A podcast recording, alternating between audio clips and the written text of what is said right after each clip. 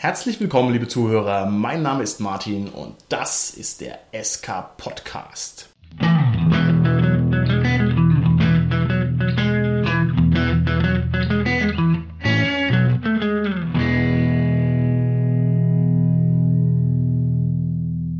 Unser heutiges Thema ist richtig durchstarten beim Rollenspiel, den Abenteuereinstieg meisterhaft hinbekommen. Und mit mir im Studio sind meine Gäste, der Carsten, der Holger und die Tanja. Hallo, hier ist der Carsten. Ja, hallo, der Holger hier. Und hier ist die Tanja. Tanja, herzlich willkommen beim SK Podcast. Schön, dass du uns verstärkst in der heutigen Sendung. Das freut mich sehr. Wie das bei uns so üblich ist, musst du dich ganz kurz vorstellen. Und es ist auch klar, unsere Hörer interessiert jetzt nicht so sehr die Abiturnote, die Schuhgröße, sondern selbstverständlich dein Nerd-Hintergrund. Hast du Lust, uns da ein paar Kleinigkeiten zu erzählen. Lust ist etwas übertrieben, aber ich wurde genötigt und deswegen bleibt mir jetzt wohl nichts anderes übrig. Wie das eben so ist, Podcast Railroading sozusagen. Ich frage einfach mal ganz frech drauf los. Liebe Tanja, wenn du dich jetzt als Hobbyist beschreiben müsstest, was würdest du denn da antworten? Was machst du denn für nerdige Sachen? Also wenn es die Zeit erlaubt, bin ich natürlich beim Rollenspielen dabei. Das ist logisch, deswegen sitze ich hier. Natürlich ist auch Brettspielen eine recht wichtige Sache. Wir haben auch noch den virtuellen Filmclub im Zentralprogrammkino, den wir am Ende des Monats immer machen, wo man Filme auswählen kann und so. Und wir haben da ursprünglich versucht, so richtig in die Nerdfilm-Ecke zu gehen. Ist leider ein bisschen in Richtung Klassiker abgeglitten, aber. Da muss ich jetzt aber schon nochmal darauf hinweisen. Also du managst sozusagen ein Kino und zwar ein sehr cooles. Da würde mich jetzt die Kinoleitung erschlagen. Nein, ich manage definitiv nicht das Kino, aber wir betreiben den VFC, den virtuellen Filmclub. Und ja, das ist quasi Kino zum Mitmachen. Man kann sich also von den Filmen, die wir ausgewählt haben, einen raussuchen und für den voten. Okay, also für mich reicht es als Kinomanagen, ja, was du da so erzählt hast. Ich muss jetzt mal als Gast outen von dieser coolen Filmreihe und ihr macht ja auch Sonderevents und ich weiß, ihr hattet zum Beispiel auch einmal diesen Lab-Film, wie hieß der gerade nochmal? Die Herren der Spiele. Die Herren der Spiele, genau. Und da hattet ihr einen der Schauspieler und die Regisseurin sogar zu Gast. Ja? Ganz genau, haben wir uns also. ganz besonders gefreut und die sich übrigens auch, fand ich sehr klasse. Das war auch ein cooler Film, da müssen wir vielleicht auch mal drüber reden, ja. über diese ganzen Rollenspiel-Nerdfilme und so. Also, tolle Sache auf alle Fälle. Gehen wir noch ein paar Punkte durch. Seit wann spielst du schon Pen-and-Paper-Rollenspiele? Also Mitte der 90er, 1994. Okay, gut. Das war, glaube ich, die DSA-Hochzeit. ja, wir haben eigentlich eher zufällig mit DSA angefangen, weil der eine, der uns leiten wollte, hatte in einem Flohmarkt die gesamte DSA-Ausstattung von einem abgekauft, der sie auflösen wollte. Ansonsten hätten wir auch sonst wo landen können. okay, alles klar. Jetzt weiß ich von dir ganz persönlich, dass du sozusagen den großen, weiten Blick über alle möglichen Systeme hast, weswegen wir dich hier auch ans Mikrofon gelockt haben. Aber wenn so ich, viel der Ehre.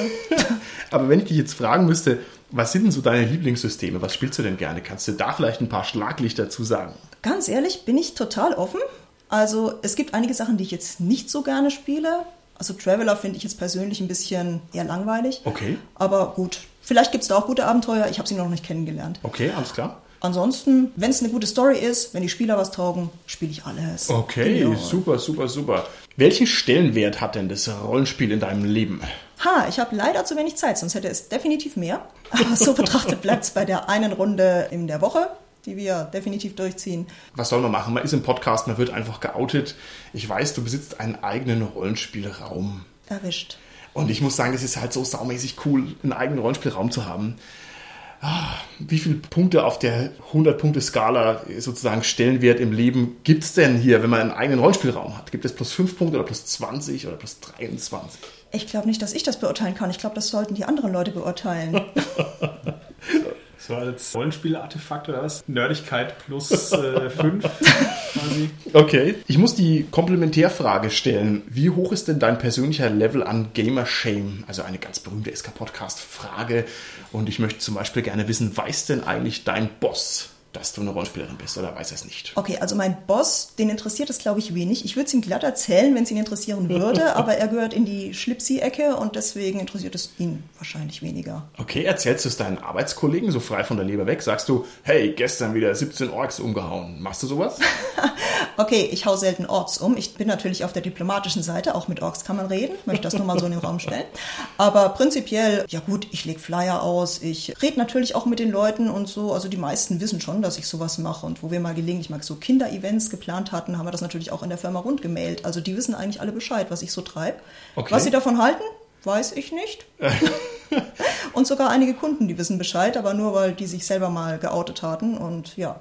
Okay, Seitdem ist- grüßen wir uns mit Star Trek Gruß und allem, was dazugehört. Das würde ich sagen, gibt plus 20 mindestens. Ja, das Danke, geht tatsächlich gerne. 20 und ich hatte jetzt so ein bisschen Angst, dass der Satz weitergeht. Seitdem grüßen wir uns nicht mehr. Also das wäre jetzt natürlich nicht so schön gewesen. Aber schön, dass da die Kurve in die richtige Richtung gegangen ist. So, weiß deine Mutter, was du tust? Sie weiß es als Wort, sie weiß es nicht als Sinn. Denn erklären, was Rollenspiel ist, nee, das hm, ist schwierig. Dann kommt meistens die Bemerkung, Kind wird doch erwachsen. Aber wir haben hier den Carsten sitzen. Der Carsten ist 131 bestätigte Jahre alt. Ich meine, wie erwachsen soll man denn noch werden? Das ist also eigentlich nicht möglich. Ich denke, hier haben wir den Alterslevel gut abgedeckt. Okay. Blitzschnell hinterhergeschossen noch eine Reihe von Hop- oder Top-Fragen. Ich frage dich ein Begriffspaar mit Begriffen aus unserer Nerdwelt und du entscheidest dich für eine von beiden. Auf geht's. Lieber Science Fiction oder lieber Fantasy? Da fehlt mir jetzt Cyberpunk, deswegen würde ich sagen alles. Miep, Du musst dich für eins entscheiden. Nein, Schade. musst du nicht. Fantasy. Fantasy, okay. Vampire oder Drachen? Als Spieler oder als Gegner? Ich weiß es nicht. Carsten? Also als Drache wäre ja schon mal richtig cool. Drachen spielen, siehst du? Das wäre richtig cool. Ja, ja. Okay. Bist du jemand, der lieber Mainstream-Rollenspiele spielt oder lieber Indie-Rollenspiele? Oh, alles. Okay. Hallo, Braublich und Plunder, DSA. Noch Fragen? Zombies cool oder Zombies blöd? Wenn Zombies mal ein vernünftiges Konzept haben, das logisch ist, dann vielleicht Zombies cool. Holger, die mag Hard Science Fiction. Zombies sind ja nicht hart Science Fiction. Aber naja. Kommt jetzt ein neues Zombie-Spiel raus von dem Marc Reinhagen. Das könnte vielleicht was für dich sein. Wir leben im goldenen Zeitalter der Televisionsunterhaltung. Schaust du dir Serien an einem Rutsch an oder schaust du die sozusagen lieber schön portioniert? Boah, wenn ich mal dazu komme, eine Serie zu schauen, schaue ich, dass es eine Miniserie ist und dass ich auch einen Abschluss habe, aber dann hardcore durch. Okay. Wenn du vor der Entscheidung stündest, entweder auf eine Rollenspiel-Convention zu gehen oder lieber daheim zu bleiben, mit den Kumpels zu grillen und danach Rollenspiel zu zocken, was würdest du machen? Oh, da ist Grillen ein übles Argument. Ich bin für Letzteres. Okay, gut, gut. Und jetzt natürlich die Schlussfrage.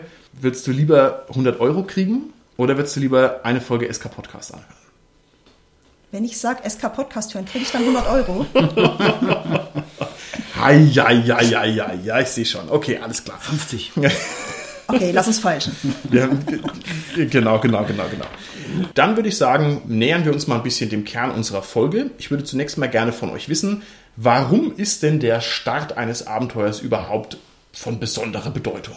Ja, das legt die Stimmung fest, gibt so ein bisschen die Tonlage an überhaupt, was da jetzt in einem Abenteuer eine Rolle spielt und ist natürlich ganz wichtig, weil es auch festlegt, ob die Spieler Bock haben oder nicht, das Abenteuer zu spielen. Und ich meine jetzt ganz bewusst die Spiele und gar nicht die Charaktere. Also die Frage ist, tut es die Spieler ansprechen? Ich würde auch sagen, das ist eines der zentralen Geschichten, also den Buy-in sozusagen zu erhöhen. Also wenn die ganze Gruppe Bock drauf hat, richtig mitzuspielen, das ist ganz was anderes, als wenn man so da sitzt und sagt, ja, hm, okay, interessant, mach mal.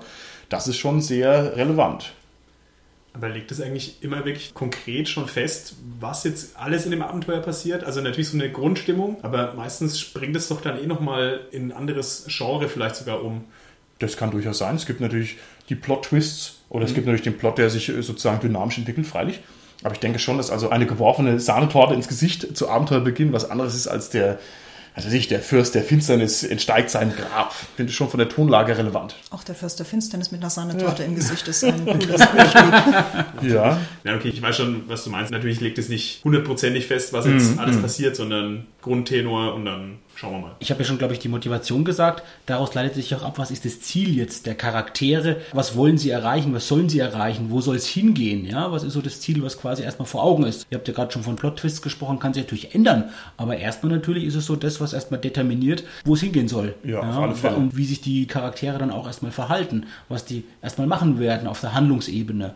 Es Ja. ist vielleicht auch, je nachdem, was man für ein System spielt, aber, also, das ist ja auch möglicherweise das erste Mal, dass die Spieler überhaupt diese Rollenspielwelt, in der das jetzt stattfindet, erleben. Oder den Handlungsort, eine Stadt zum Beispiel Mhm, oder so. Ja, und welche Eindrücke da quasi geschildert werden. Genau. Das ist schön, dass du das gesagt hast mit dem Handlungsort, weil ich finde, das stimmt auf jeden Fall. Also auch wenn ich jetzt immer in meiner Shadowrun-Welt spiele, ist es eben schon ein ganz großer Unterschied. Bin ich irgendwo in einer Kneipe drin, bin ich in irgendeinem Luxuspalast drin, bin ich in meinem Versteck oder so. Also das legt also schon nochmal den Startrahmen genau fest. Und wir hatten ja auch die Stimmung gesagt und ich glaube schon, dass es ableitbar ist an dem Anfang, in welche Richtung es erstmal gehen wird. Ist es eher ein humorvolles Abenteuer? Ist es eher ein Horrorabenteuer? Ist es eher ein actionlastiges Abenteuer?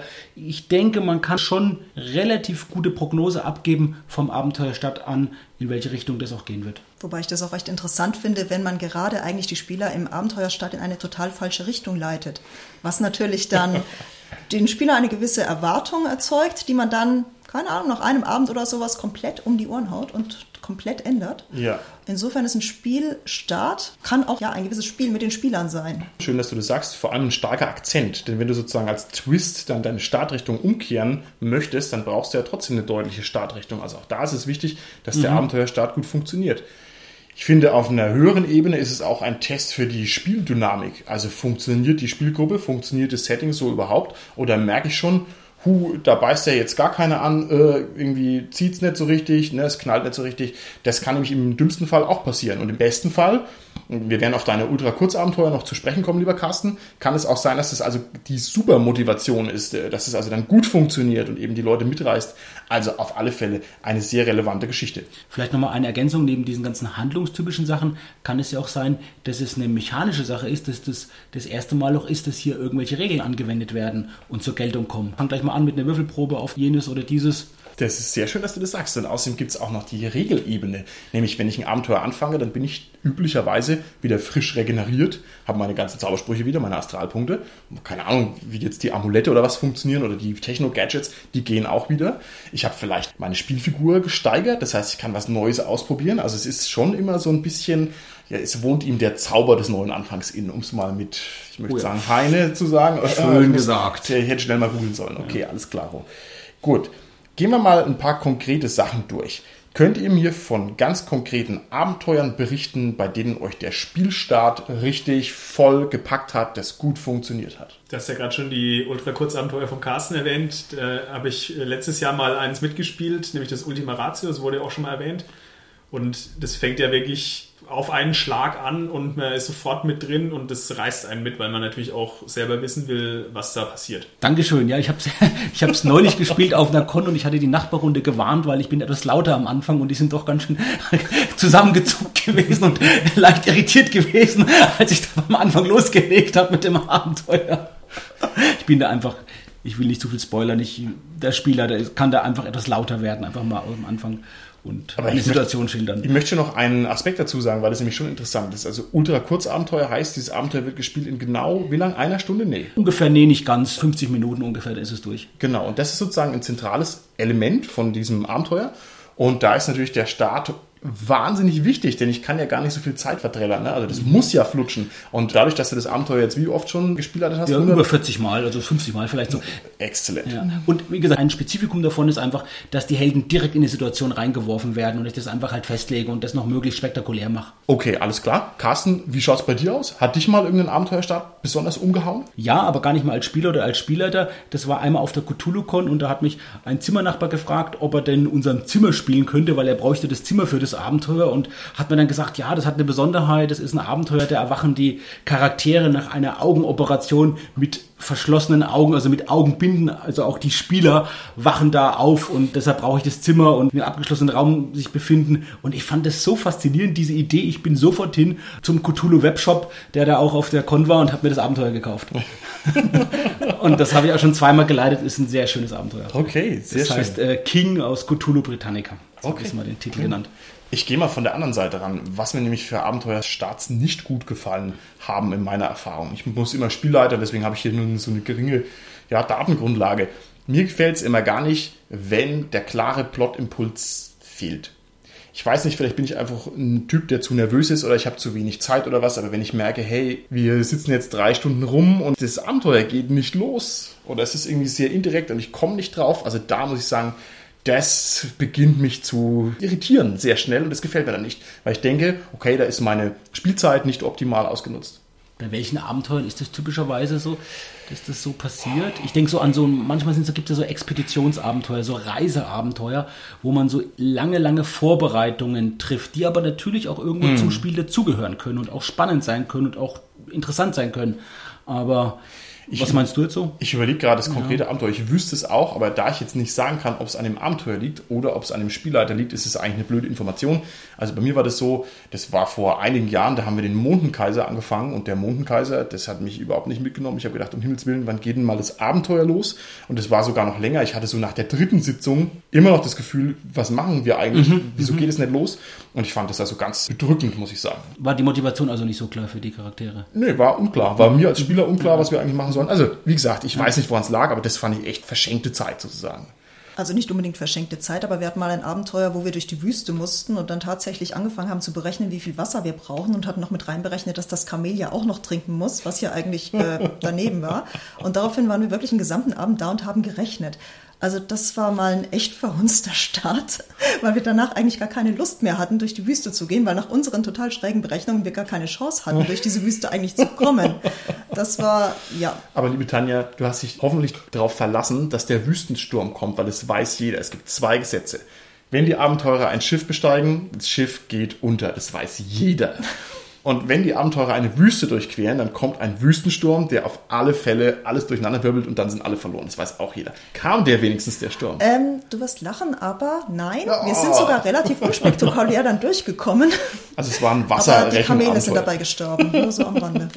Tanja, ihr habt doch für die Kamele Wasser bereitgestellt. Wieso sind die denn gestorben? Die sind unter der Last zusammengebrochen. Nein, ich weiß es nicht mehr, aber die Kamele sind nicht durchgekommen.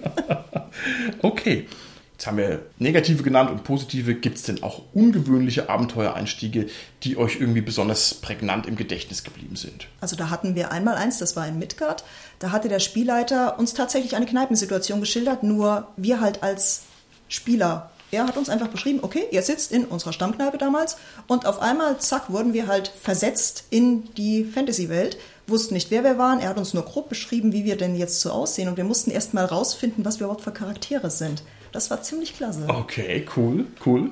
Ich erinnere mich an ein Abenteuer von einem Freund, der hat mit uns, ähnlich wie bei Tanja, glaube ich jetzt so, hat mit unserer Rollenspielrunde angefangen und das ist dann quasi in ein regionales Cthulhu-Abenteuer abgeglitten. Also ihr seid jetzt erstmal da und spielt und das Schöne war, dass man erstmal gar nicht wusste beim Spielen, dass das jetzt ein Abenteuer ist. Also er hat quasi, die, der, der Übergang war dann fließend von dem Zusammensitzen in das Abenteuer dann, nämlich mit den Handlungen. Erstmal kann man sich unterhalten oder so, aber dann ja, okay, ihr geht jetzt in euren Rollenspielladen oder so und das war natürlich dann auf einer schon Vorstellungsebene natürlich, ja, und so weiter und war ein schönes regionales Cthulhu-Abenteuer. Okay, super.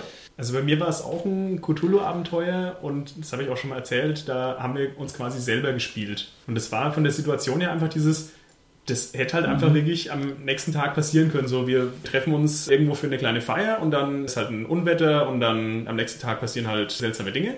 Und im Endeffekt, ja, hätte halt direkt so passieren können. Es ist ja super intelligent, weil das hat natürlich den höchstmöglichen Buy-in. Also nicht über den Umweg über die Charakterfigur, sondern man hat dann den echten Buy-in. Das ist ja klasse. Das kann auch glatt zu Albträumen führen, oder? Naja, also ja. bei mir jetzt nicht direkt, aber ich denke schon. Okay, gehen wir mal ein bisschen produktiv an die ganze Sache ran.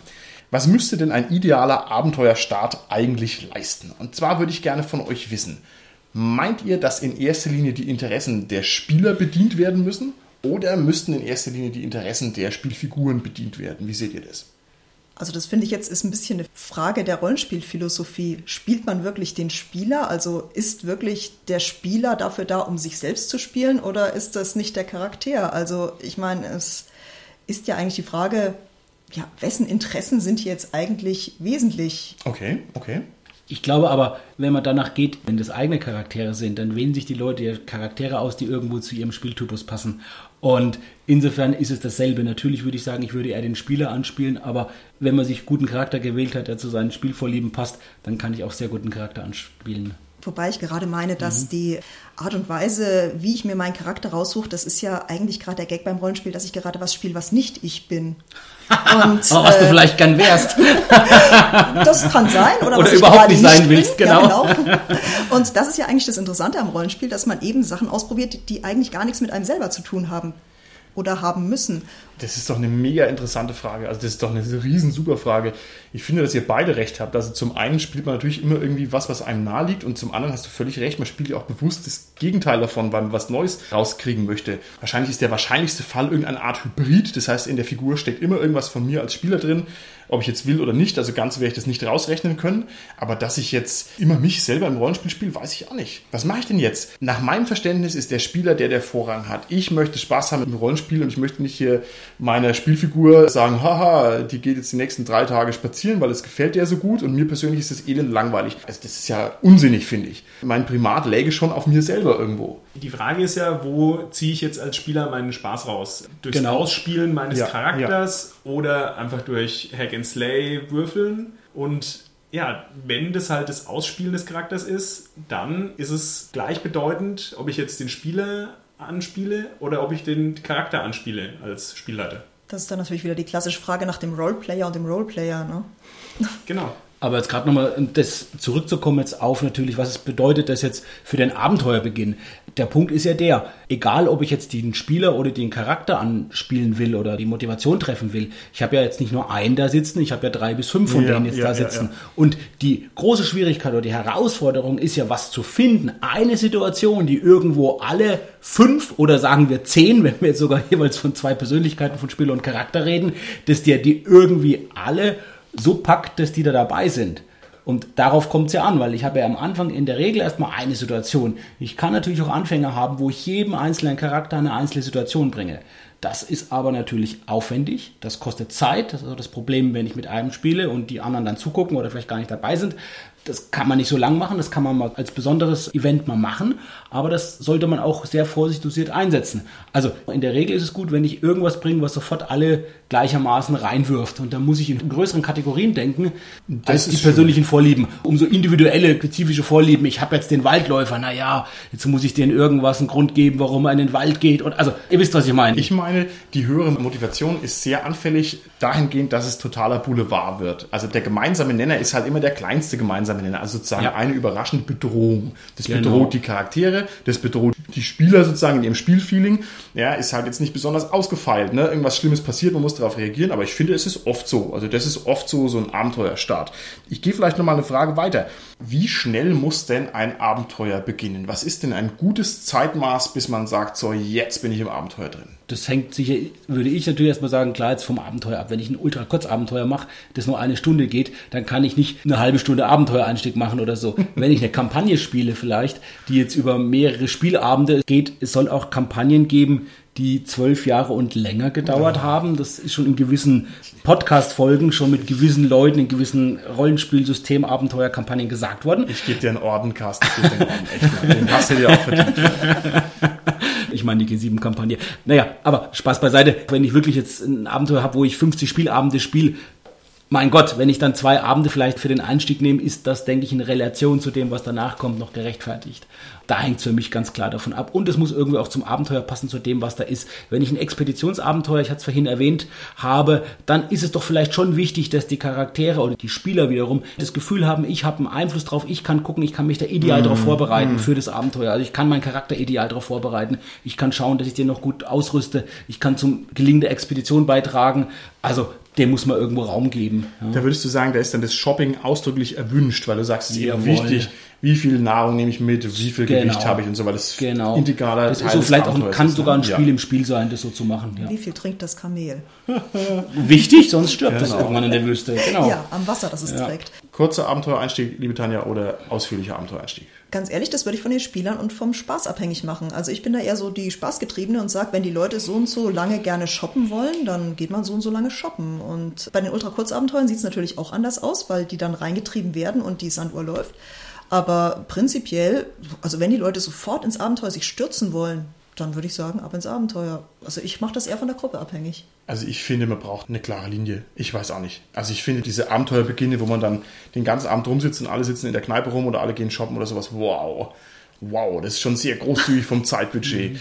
Klar, als Spielleiter möchte man allen das gönnen und man merkt, die haben Spaß dran, warum nicht? Aber ich finde, ah, da muss doch ein bisschen Druck dahinter sein. Man möchte doch seine, die, ja, die Handlung, das klingt so nach Plot und Plotimpuls, das will ich ja gar nicht sagen, aber ich finde, es muss doch eine Dynamik sich entwickeln können und wenn sie auch selbst gesteuert ist, naja. Man sollte, auch wenn man es erst so ein bisschen ausspielt, dieses ich kaufe alles ein und so weiter, am Ende der ersten Spielsitzung für eine Kampagne zum Beispiel, da sollte schon irgendwie der Antrieb da Ja. sein. Also die, Okay, gut, dieses, ich, gut. ich gehe auf den Hook ein oder ich weiß sogar schon irgendeine bedeutende Info, die mich dann hungrig auf mehr macht, quasi.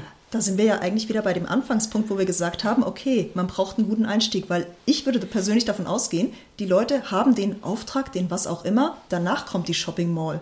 Also eigentlich muss man sagen, okay, die Leute sind scharf drauf, jetzt was zu machen und jetzt rüsten sie noch aus, um sich darauf einzustimmen und dann jetzt ab. Dann meine ich eher so dieses, ich fange an im Wirtshaus und ich sitze da jetzt erstmal fünf Stunden rum. Herr Wirt, mehr Brot. Genau. Vielleicht doch einfach eine Möglichkeit, Tanja, was du gerade gesagt hast, da ist ja ein einfacher Kniff, den ich als Spieler da machen kann, ist eine Retrospektive. Ich fange an mit einer Szene, ihr seid da jetzt im Dschungel und die Eingeborenen kommen auf euch zu. Und fange mit dieser Szene an und die sind sofort drin. Und dann sage ich, stopp, halt nochmal die Szene an und sage, okay, wie seid ihr da hingekommen? Da war ja dieser Auftrag. Und dann kann ich das entweder ausspielen, was davor war, quasi in, der- in der Rückschau, oder ich kann es auch indirekt spielen, dass ich sage, was habt ihr euch jetzt da ausgerüstet? Was habt ihr da wohl alles mitgenommen in den Dschungel? Wo war denn der da überall? Das würde ich davon abhängig machen, ob ich es ausspiele oder ob ich es einfach nur indirekt spiele, von dem, wie die Vorlieben sind und von dem, wie ich auch Zeit habe natürlich einfach für das, ist- Abenteuer. Das ist natürlich eine super cinematografische Szene, wie du gerade beschrieben hast. Ja. Finde ich sehr geil. Ich finde auch, das ist also eigentlich ein Königsweg, wenn man sich das mal überlegt. Da brauchst du halt auch eine Gruppe, die sich voll drauf einlässt, die dir vertraut und wo das alles läuft. Die setzen wir jetzt einfach mal, da finde ich das auch ganz toll. Aber weil du das jetzt so schön gesagt hast, würde ich gerne noch mal hinterher fragen, wie viel narrativen Druck verträgt denn ein Abenteuereinstieg? Also darf der Spielleiter monologisieren? Da darf der sich hinstellen und darf sagen, ihr seid jetzt im Amazonas, nachdem ihr bla bla bla und die Sonne geht auf und die Papageien und bla bla bla. Und ist es okay, wenn ich mal am Anfang vom Abenteuer eineinhalb Seiten Text vorlese, ja oder nein? Das sollte nicht überhand nehmen. Das, ich sag mal so fünf Minuten, das ist, denke ich, Vorlesezeit so eine Textseite, würde ich jetzt mal schätzen. Das ist okay, finde ich. Dass man so die Grundlagen irgendwie gelegt hat. Das ist ja dann auch wichtig, dass da vielleicht die Spieler schon währenddessen mal eine Zwischenfrage stellen können oder so. Oder zumindest dann danach, nach diesen fünf Minuten. Und dann kann es ja nochmal fünf Minuten. Das ist ja okay. Was ist der Amazonas? Und dann musst du sagen, okay, Wikipedia, bla bla bla. ich denke, mit der Narration, es gibt ja wirklich auch sehr, sehr gute Erzählungen. Und wenn das einfach wirklich gut geschrieben ist, wenn das witzig ist, wenn es sich gut anhört, dann darf das auch gerne vielleicht ein bisschen länger sein. Vor allem, wenn es zu dem, was dann auf der Handlungsebene passiert, passt und richtig Bock macht, das jetzt zu spielen. Davon würde ich es abhängig machen, ja. Man muss natürlich auch sagen, das ist halt sozusagen so an der Grenze zwischen im Abenteuer und außerhalb des Abenteuers. Und ich mache das natürlich nicht, dass ich am Anfang zwei Seiten vorlese, aber wenn ich so drüber nachdenke, würde das so sehr schaden? Nee, das ist so eigentlich die Exposition dann. Das heißt, da werden ein paar Pflöcke eingeschlagen, ohne dass das jetzt das Spiel belastet, weil wir sind ja noch gar nicht im Spiel. Also ich glaube, ich würde mir das geben, wenn mir jemand einen langen Vortrag hält vom Abenteuer. Ich glaube, das fände ich okay als Spieler. Also finde ich so lange in Ordnung, solange man den Spielern damit nicht irgendwas vorschreibt. Also wenn man jetzt Ja, vorliest, wie die genau. Spieler in dem Moment reagieren, aber sie sagen, äh, halt, eigentlich würde ich ganz was anderes machen. Also fünf Minuten finde ich schon grenzwertig, muss ich sagen. Also zwei Minuten wären bei mir wahrscheinlich Schmerzgrenze. Aber wenn man eben zwei Minuten Stimmungsbericht und eben erzählt, was vorher passiert ist, finde ich das in Ordnung. Aber nur eben in dem Bereich, wenn die Spieler da nicht ernsthaft hätten interagieren müssen oder Okay. wollen. Okay. Tanja, du hast ja gerade noch einen wichtigen Aspekt angesprochen von diesen Erzählungen, die länger sind, die ich voranstelle. Das eine ist ja, worüber wir gerade geredet haben, dass ich da einfach zuhören muss. Und das andere ist natürlich, dass der Spieler da dadurch was festlegt. Dass der was vorschreibt und sagt, das und das ist jetzt passiert, ihr seid jetzt in der und der Situation. Dass das ein bisschen als Railroading, Gängelei etc. natürlich aufgefasst werden kann. Die Frage ist natürlich, ob ein freier Beginn es immer so viel besser macht. Ja. Und nehme ich mal das Beispiel jetzt, du bist in einer Situation und jemand braucht Hilfe. Es weiß ja jeder gute Spieler. Das ist die Einstiegsszene. Ich muss mit meinem Charakter jetzt eine Motivation, muss dem jetzt helfen. Also die Frage ist, wie frei ist diese Situation? Und ich würde mal sagen, die ist weniger frei, als es vielleicht den Anschein hat, im Gegensatz zu einem narrativen Beginn. Das, Das ist sehr schön. Dadurch schaust du sozusagen die Trope und den Comment und die Gewohnheit und die Kultur als einen impliziten Zwang. Da hast du vollkommen recht. Ja. Denn man erwartet, dass es jetzt losgeht und dann macht man es. Und vielleicht müssen wir auch hier mal ganz kurz drüber reden. Wie ist es jetzt mit der Ablehnung am Abenteuerbeginn? Ist es in Ordnung oder ist es nicht in Ordnung? Wir haben die klassische Kneipen- und Tavernenszene, da sitzt jetzt die Abenteuergruppe rum, draußen ist der Überfall und der Zwerg sagt halt, nee, er trinkt jetzt sein Bier weiter aus. Das ist ihm jetzt wichtiger. Ist sowas okay oder ist sowas nicht okay? Also wenn es zum Charakter gehört, finde ich das voll in Ordnung. Allerdings, wenn das natürlich letzten Endes den Charakter aus dem Abenteuer rausschmeißt, dann kriegt er bei mir immer noch die Chance nach dem Motto, würfel doch mal auf Talentmeisterkunde. und dann kommt erst der Griff zu den Würfeln, dann kommt das wissende Grinsen und entweder er geht dann tatsächlich raus aus. Oder er sagt, nein, es passt nach wie vor nicht zu meinem Charakter. Und dann sage ich, okay, pass auf, dann spielen wir jetzt das Abenteuer weiter und du kommst dann vielleicht das nächste Mal wieder dazu. Das ist durchaus legitim. Daher, du machst so einen sympathischen und netten Eindruck, so im normalen Leben, aber das klang jetzt hier ganz schön knallhart, ja. Ah, Der, Spieler arme hat die freie Spieler. Wahl, ne? Und der fährt dann eineinhalb Stunden nach Hause mit dem Auto, weil er nicht angebissen hat auf diese Sache. Oder wie ist das dann? Nein, nein, also ich sage ihm ja, er kann, wenn er möchte. Wenn er begründet sagt, nee, das würde mein Charakter definitiv nicht machen. Man kann ja in dem Moment ihm zum Beispiel auch einfach eine NSC-Rolle geben. Wenn der sagt, der Spieler, nein, mein Charakter macht das nicht, dann Sehr kann man ihn ja schlau. irgendwie Oh, anderweitig das irgendwie schlau. beschäftigen. Finde ich ne? sehr gut. Ich mache es normalerweise so. Also ich habe dieses Problem eigentlich nicht, weil die Rollenspieler, mit denen ich spiele, die sind gut genug, dass die anbeißen würden, einfach aus Vertrauen zu mir, sage ich mal, und einfach, weil sie halt auch nicht bescheuert sind, ja. Aber wenn das mir passieren würde, würde ich, glaube ich, Outgame sagen, so pass auf, ich habe dessen das vorbereitet, wenn du jetzt nicht mitmachst, dann geht's halt einfach nicht, also mach mit. Also ich würde quasi einen brutalen Outgame-Imperativ machen. Ich weiß nicht, ob ich den vor die Tür setzen würde. Ich glaube, das wäre mir zu hart. Ich glaube, da würde ich sagen, okay, dann machen wir lieber irgendwas ganz anderes als Rollenspiel, aber Nochmal zu deiner Frage, Martin. Die meisten Abenteuer, die ich kenne, geben das nicht her. Also die verlangen implizit letztendlich, Ja, dass ne? man da mitmachen Ja, muss. ja. Das zeigt natürlich aber auch vielleicht, dass es möglicherweise eine Lücke gibt an guten Abenteuern, die für jeden Charakter einen individuellen Einstieg bringen, der den Charakter, den Spieler packt und letztendlich zum gemeinsamen Plot Ja. hinführt. Dabei ist ja auch dabei das Thema der Gruppenzusammenführung. Also wo das richtig gut verbunden ist, die Gruppenzusammenführung Mhm, mit der individuellen Motivation der Charaktere, fände ich toll. Vielleicht kennt ihr von unseren Hörern da auch jemand was. Würde mich interessieren. Also ich kenne wirklich, muss ich sagen, relativ wenig in der Richtung. Ich denke, wir sind da natürlich ganz arg im Bereich der Sandbox. Da müssen wir aber auch ausführlich drüber reden. Das können wir jetzt nicht hier so unterheben. Das wäre, glaube ich, verschenkt. Ne? Und ich glaube, wir müssen auch über eine geschickte Gruppenkonstruktion auch mal reden. Ich glaube, das ist jetzt hier an dem Punkt auch ein bisschen viel. Aber du hast recht, das ist gar nicht so leicht. Und ich finde, man neigt dann tatsächlich immer zu diesen billigen Lösungen. Ne? Der Schrei vor der Tür, Huhu, Bedrohung, ja, der Auftraggeber rennt rein. Also ja, alles nicht ganz so einfach. Alles nicht ganz so einfach. Nächste Frage an euch. Wie viel Barbie-Rollenspiel verträgt denn der Abenteuerbeginn? Und vielleicht, um diesen wunderschönen Begriff kurz zu erklären, Barbie-Rollenspiel bedeutet, ich spiele meinen Charakter im Detail aus. Ne? Also sozusagen, ich ergehe mich in meiner Rolle. Ich habe Bock dran, hier zu beschreiben, wie ich meine Schuh kauf oder wie ich meine Haare kämme oder wie ich was weiß ich, alle Facetten meiner Figur halt einfach darstelle. Das macht ja auch sehr viel Spaß im Rollenspiel. Wie viel ist da okay beim Abenteuerbeginn? Also da hatten wir mal eine schöne Sache, da habe ich mit ein paar Klassenkameradinnen zusammengespielt, reine Frauentruppe und wir haben alle Klischees bestätigt, weil wir haben wirklich einen gesamten Nachmittag lang eingekauft. Wir waren shoppen und es hat uns allen einen Heidenspaß gemacht. Das Abenteuer ging keine Sekunde voran, aber es hat Spaß gemacht und das war jetzt eigentlich das, was wir erreichen wollten Ach, mit das, Rollenspiel. das ist ja ganz großartig. Und hatte dann wenigstens eine von den Figuren auch noch einen Partner, der dann quasi die ganze Zeit im Klamottengeschäft rumgesessen ist, geguckt hat, wie wenn er geohrfeigt worden wäre und irgendwie so sechs Stunden halt grimmig abwarten musste. War das auch vielleicht? Nein, aber es wäre eine tolle Idee gewesen. Schade, dass du mir die jetzt erst gibst. Okay. Carsten, Barbie-Rollenspiel ist okay oder ist vielleicht beim Abenteuerbeginn unpassend oder ist es gerade da passend, weil man sich da noch so ein bisschen findet und ausjustiert? Ja, ein klares Jein. Wenn es wiederum zur Handlung beiträgt, dann auf jeden Fall ein klares Ja.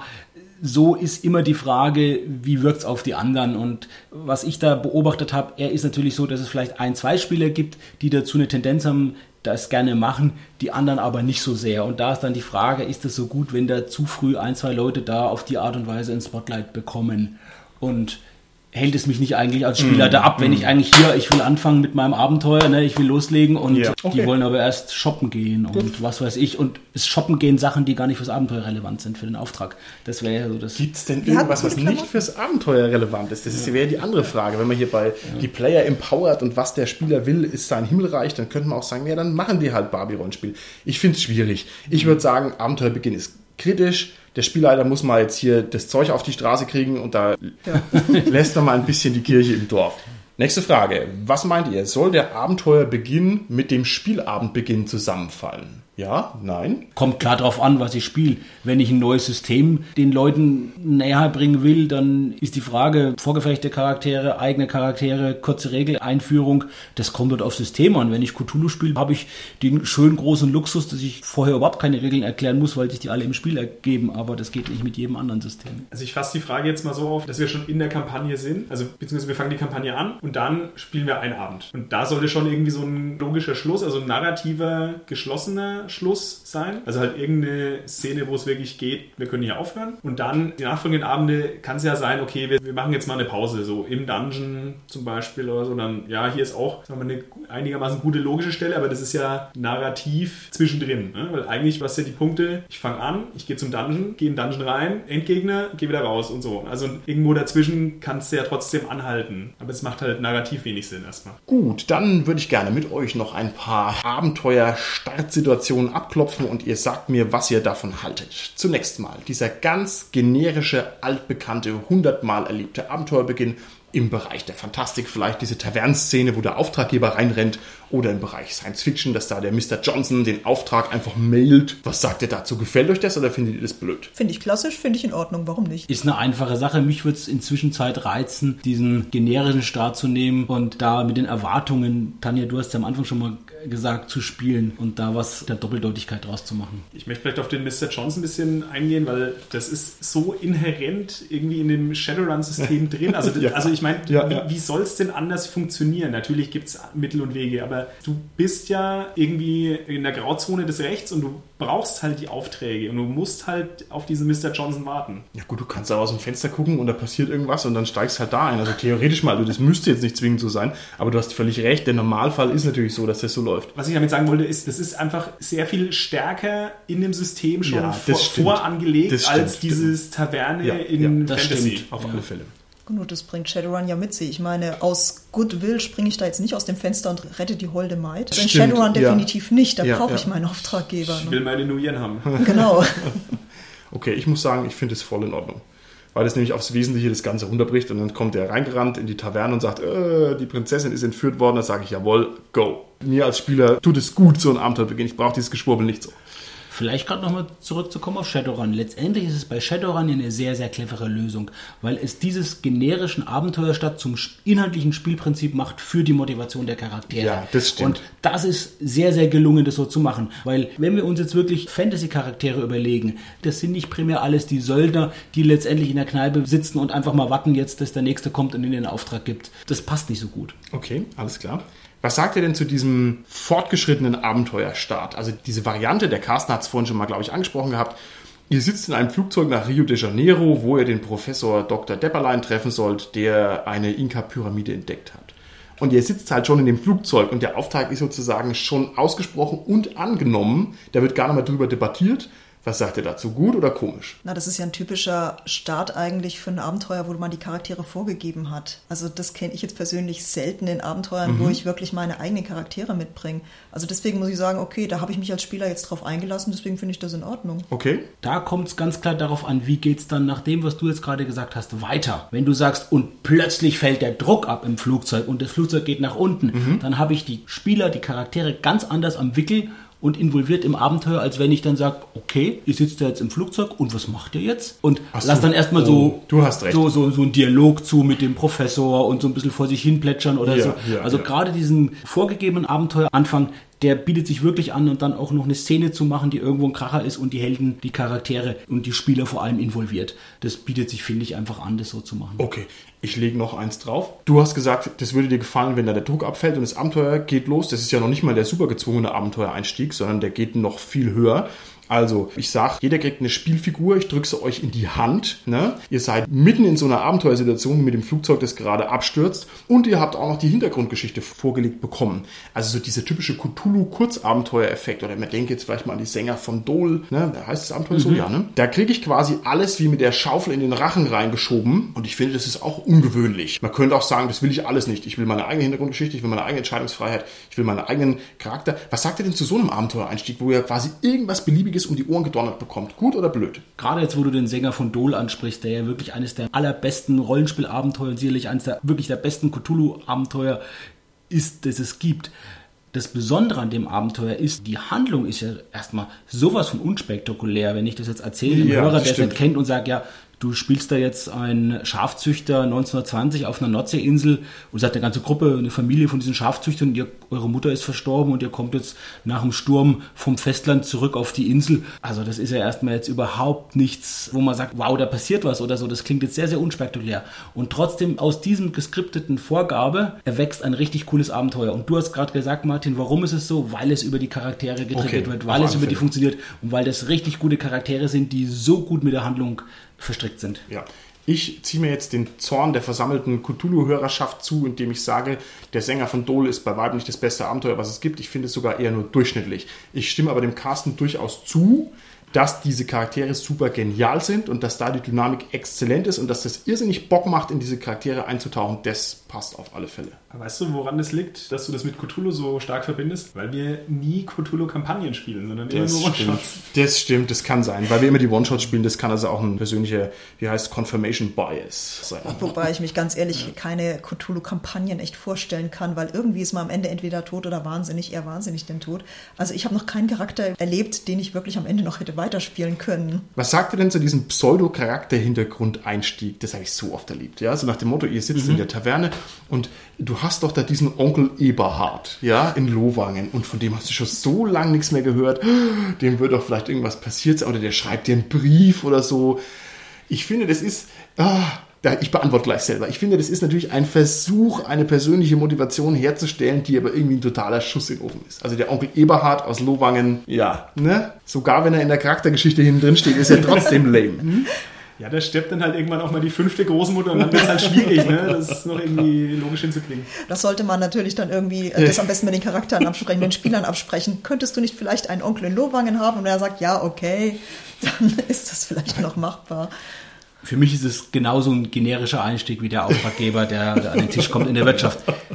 Deshalb, das wäre wieder für mich ein reizvoller Einstieg, wenn ich es mit was anderem verbinde. Wenn zum Beispiel ich noch eine Setzung treffen würde, der Charakter sieht genauso aus wie der Onkel Eberhard und der wird von irgendwelchen Verbrechern für den Onkel Eberhard gehalten, dann macht es für mich Sinn, weil es dann wieder den Plot befeuert. Ja, ja, alles klar. Gut, jetzt haben wir eine Menge Sachen schon besprochen. Ich würde gerne von euch hören. Habt ihr denn ein paar ganz konkrete Praxistipps, die mir helfen, meinen Abenteuereinstieg besser flutschen zu lassen und die hochwertiger zu machen? Man spielt ja immer als Gruppe zusammen, also auch mit dem Spielleiter. Und da gehört es halt auch ein bisschen zum guten Ton, darauf einzugehen, was der Spielleiter will. Der Spielleiter muss natürlich auch ein bisschen darauf eingehen, was die Spieler wollen. Also wenn schon ein guter Einstieg geboten wird, auch wirklich darauf einsteigen. Das ist vielleicht Okay, das finde ich gut. Um ein bisschen konkreter zu werden, was du gerade gesagt hast, Holger, kann ich ja als Spielleiter, wenn ich jetzt Charaktere habe, die irgendwo eine bestimmte Hintergrundgeschichte haben, das nehmen und die aufgreifen und die mit dem Einstieg ins Abenteuer verknüpfen und da direkt einen Spieler anspielen, da direkt die Motivation des Charakters des Spielers treffen und so die Gruppe darüber über ein, zwei Leitcharaktere vielleicht dann ins Genau. Abenteuer zu bringen. Ich müsste nur gucken, denke ich dass es nicht immer dieselben Charaktere sind. Beim nächsten Abenteuer gebe ich dann ein, zwei anderen Charakteren ins Spotlight. Was man auch machen kann, ist mal ganz banal die Spieler auf den Kopf zufragen. Das klingt so lächerlich, dass man es meistens auch vergisst. Da frage ich halt einfach mal den Carsten, Carsten, wie willst du motiviert werden? Und dann sagt mir der Carsten entweder, ist mir egal, oder er sagt, bitte bemühe den Onkel Eberhard, da habe ich mir so viel ausgedacht, oder er sagt, überrasch mich. Ich will was Kreatives und dann weiß ich schon, woran ich bin. Überrasch mich, Perfekt. Martin. ich will was Kreatives. Jetzt ist es natürlich so, dass ich hier bei mir im Cast das allwissende Rollenspiel-Orakel, den Carsten, sitzen habe. Äh, Carsten, wühl doch mal in deinem Rollenspiel-Fundus der Unendlichkeit. Kannst du mir noch mal ein paar prägnante Rollenspieleinstiege sagen, vielleicht aus der tiefen Vergangenheit des Rollenspiels? Was gibt's da irgendwas Bemerkenswertes? Naja, meine tiefe Rollenspielvergangenheit ist natürlich das Schwarze Auge. Und das allererste Abenteuer für Schwarze Auge ist Silvanas Befreiung. Habt ihr denn noch eine Ahnung, wie das Abenteuer losgeht? Ja, die Spieler sitzen in einer Kneipe, glaube ich, und der Typ kommt rein und meine Tochter ist entführt worden. Der Klassiker quasi. Der Klassiker. Ich glaube, ja. das glaubt man immer. Und ich bin mir relativ sicher, dass das nicht der Einstieg ist. Man sitzt zwar in der Kneipe, aber es ist sogar schon etwas progressiver. Man hört, glaube ich, draußen Hilfe ruft und die Charaktere müssen dann selbst sagen, ja, wir gehen jetzt da raus und gucken nach, was ist. Ich bin mir nicht ganz sicher. Ich hoffe jetzt, die DSA-Hörer bei uns zerreißen mich nicht, aber ich glaube, das ist tatsächlich der Anfang von dem allerersten DSA-Abenteuer. So. So. Und wenn es das erste dieses Abenteuer ist, dann kann ja noch gar keine Spielkultur da sein, dass man sagt, oh, da draußen schreit's, wir müssen raus ins Abenteuer, sondern sind ja alle überfordert. und so, Oh Gott, sollen wir die Polizei rufen oder was? Und dafür war es eben schon recht progressiv. Wenn man sich die nächsten vier Abenteuer anschaut, die rausgekommen sind, da sind drei Abenteuer geskriptet, also durch so eine Vorgeschichte, wie du es vorhin gesagt hast, Martin, wo erstmal erzählt wird, ihr seid da und da, weil das und das ist passiert bei euch. Ein Abenteuer, das ist das Wirtshaus zum Schwarzen Keiler, da sind sie dann auch wieder in dem Wirtshaus. Da ist es aber so gerailroadet, dass dann was passiert, was einfach zwangsläufig passieren muss, wo quasi die Spieler zwangsläufig einen Fehler machen, der quasi vorausgesetzt wird, damit das Abenteuer seinen Lauf nimmt.